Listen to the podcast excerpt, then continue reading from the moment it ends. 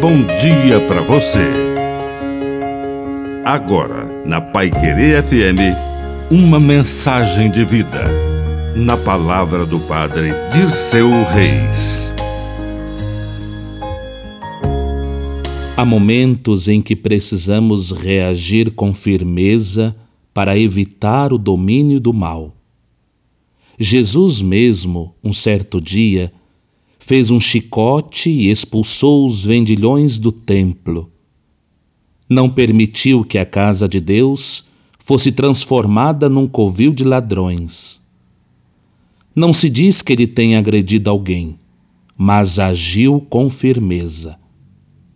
É um exemplo para os pais que precisam, muitas vezes, corrigir seus filhos com firmeza é possível que não seja necessário um chicote, mas as palavras precisam tocar fundo no coração daqueles que são filhos. Que a bênção de Deus Todo-Poderoso desça sobre você, em nome do Pai, e do Filho, e do Espírito Santo. Amém. Um bom dia para você.